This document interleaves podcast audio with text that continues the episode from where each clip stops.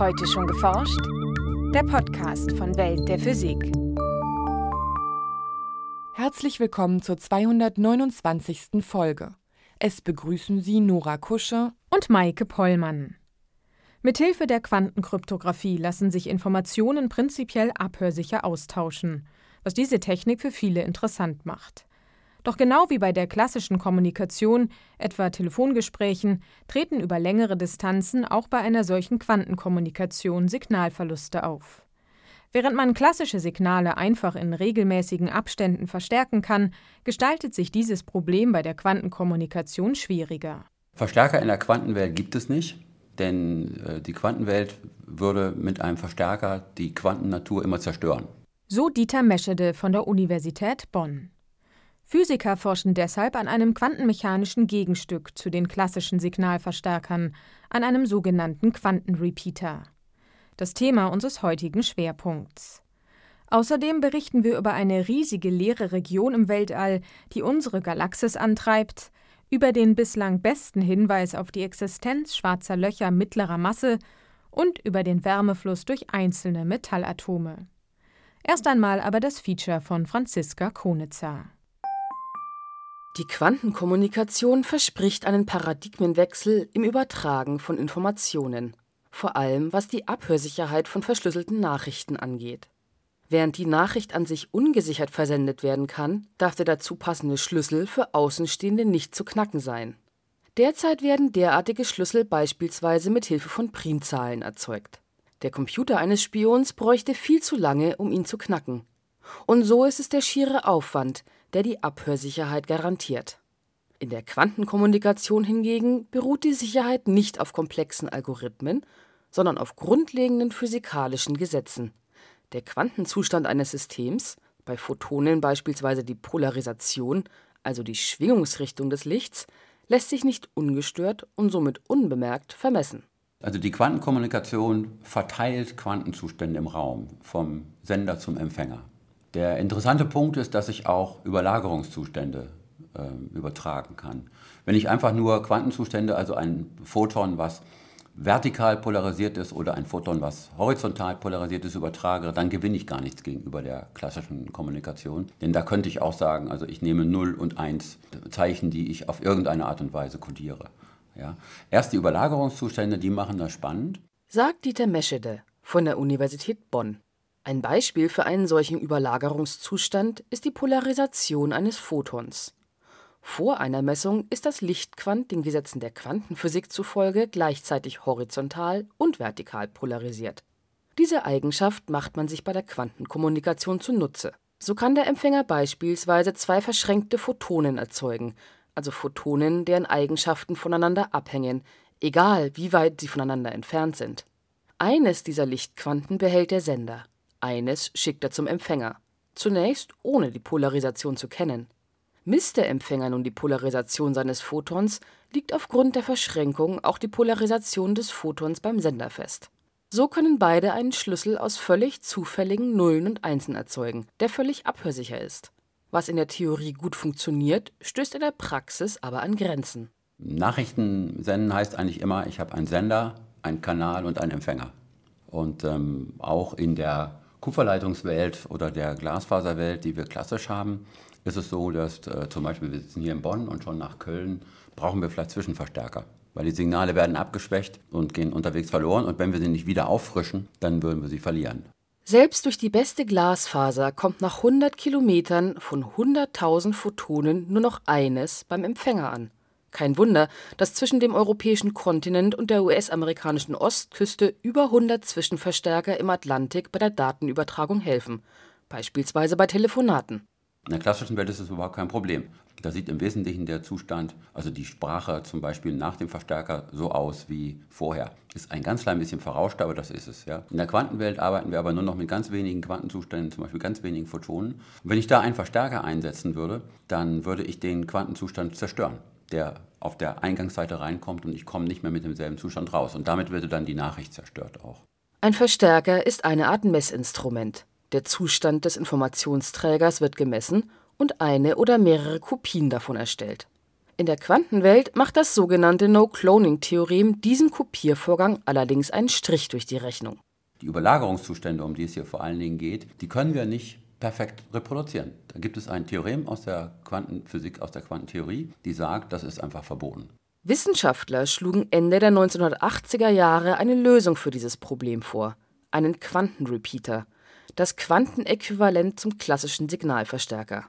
Das Prinzip beim Quantenrepeater sieht vor, dass der Sender das Photon nicht mehr direkt zum Empfänger schickt.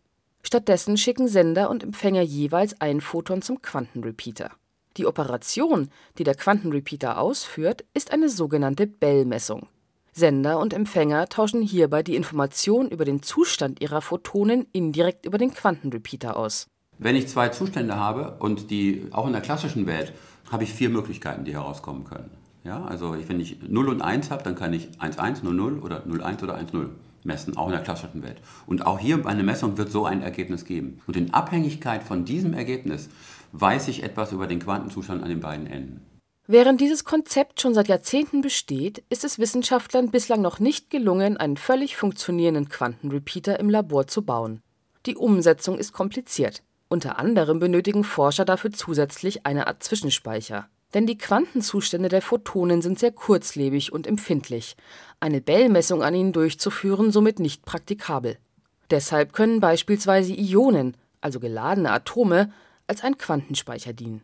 Die Photonen übertragen ihren Quantenzustand auf die Ionen, und die Ionen speichern diesen Quantenzustand anschließend über längere Zeit. Ich muss also dieses Ion da mit einer Ionenfalle hinhalten, salopp gesagt, meine Glasfaser daran führen und dann baue ich noch einen kleinen Resonator drum, damit das Photon so lange um das Ion kreist, bis das Ion beschlossen hat, es zu absorbieren. Das ist Quantenmemory, genau. Und das mache ich zweimal und dann muss ich jetzt noch eine Operation, das ist auch nicht trivial, wo ich sozusagen den gemeinsamen Quantenzustand von diesen beiden Ionen messe. Derzeit sind derartige Quantenspeicher allerdings eine Art Flaschenhals beim Bau eines Quantenrepeaters. Ihre praktische Umsetzung gestaltet sich als schwierig.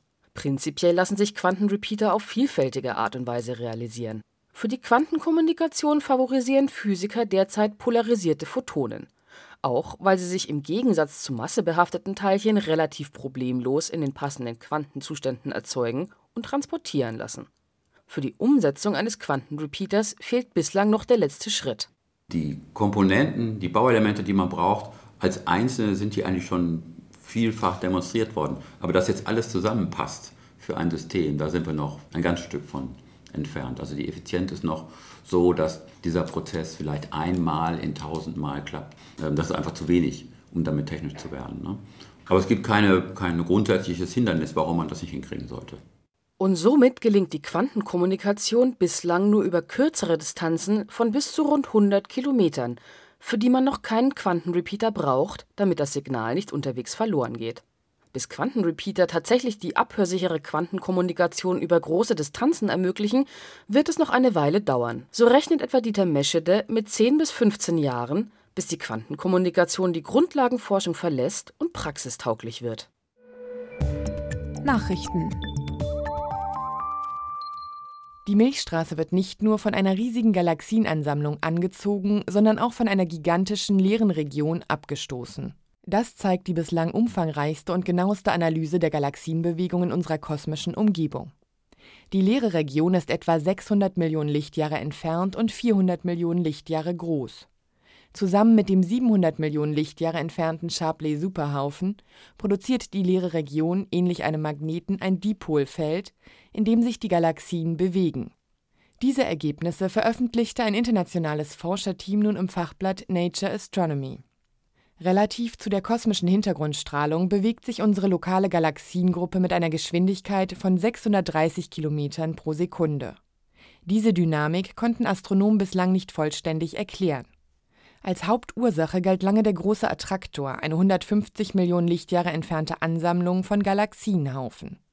Dann entdeckten die Himmelsforscher dahinter eine noch größere Struktur, den 700 Millionen Lichtjahre entfernten Shapley-Superhaufen. Doch selbst mit dieser kosmischen Superstruktur ließ sich die Bewegung der Milchstraße und ihrer Nachbargalaxien nicht ausreichend erklären. Deshalb untersuchten die Forscher mit hoher Genauigkeit das kosmische Geschwindigkeitsfeld der Galaxien und konnten so auf die Verteilung der Materie und damit auch der Galaxien schließen. Der dadurch bestimmte große Leerraum könnte die fehlende Komponente sein, um die Bewegung unserer Galaxiengruppe vollständig zu erklären. Sehr massereiche Sterne explodieren am Ende ihrer Entwicklung als Supernova. Ihr Kernbereich stürzt dann zu einem schwarzen Loch mit einigen Sonnenmassen zusammen. Neben solchen stellaren schwarzen Löchern lassen sich im Weltall auch schwarze Löcher mit der Millionen- oder gar Milliardenfachen Masse der Sonne aufspüren, nämlich in den Zentren von Galaxien. Die Existenz von schwarzen Löchern mittlerer Masse, also mit mehreren hundert oder tausend Sonnenmassen, war dagegen bislang fraglich. Nun haben Astronomen die Bewegung von schnell rotierenden Neutronensternen in einem 17.000 Lichtjahre entfernten Kugelsternhaufen analysiert, auf der Suche nach einem mittleren schwarzen Loch in dessen Zentrum. Die Eigendrehung der Neutronensterne ist so präzise, dass sich deren Beschleunigung im Schwerefeld des Kugelsternhaufens über den sogenannten Doppler-Effekt bestimmen lässt.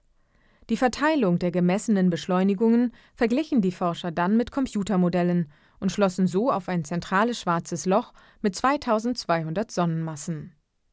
Überraschend für die Forscher ist, dass von diesem schwarzen Loch weder Radio noch Röntgenstrahlung ausgeht. In der Zentralregion des Kugelsternhaufens gäbe es also offenbar wenig Gas, so die Astronomen im Fachblatt Nature. Denn viele Gas in das schwarze Loch würde es sich vorher aufheizen und Strahlung aussenden. Dies könnte auch erklären, warum die Suche nach der typischen Strahlung von schwarzen Löchern in den Zentralregionen von Kugelsternhaufen bislang erfolglos war. Der Nachweis von schwarzen Löchern mittlerer Masse ist wichtig, um die Entwicklung von stellaren schwarzen Löchern hin zu den supermassereichen schwarzen Löchern in Galaxienkernen zu verstehen. Forscher und Ingenieure entwickeln immer kleinere und effizientere Computerchips. Allerdings erhitzen sich die winzigen Bauteile sehr schnell und sind daher anfällig für störende thermische Effekte. Ein Forscherteam ist nun bis an die Grenze des Möglichen gegangen und hat Wärme durch atomar dünne Kontakte geleitet. In der Fachzeitschrift Nature Nanotechnology berichten die Wissenschaftler, was dabei passiert. Um den Wärmefluss durch einzelne Metallatome exakt zu messen, entwickelten die Wissenschaftler zunächst spezielle Sensoren. Diese bestanden aus einem sogenannten mikroelektromechanischen System. Die Forscher brachten auf einer Membran aus Siliziumnitrit eine winzige Platinstruktur als Thermometer auf. Daneben befand sich ein Goldplättchen.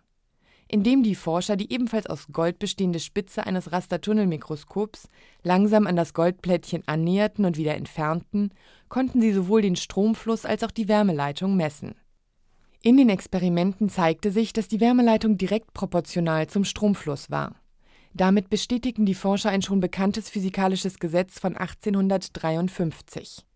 Neu ist aber, dass sie diese Abhängigkeit auch für einzelne Wärmequanten nachweisen konnten.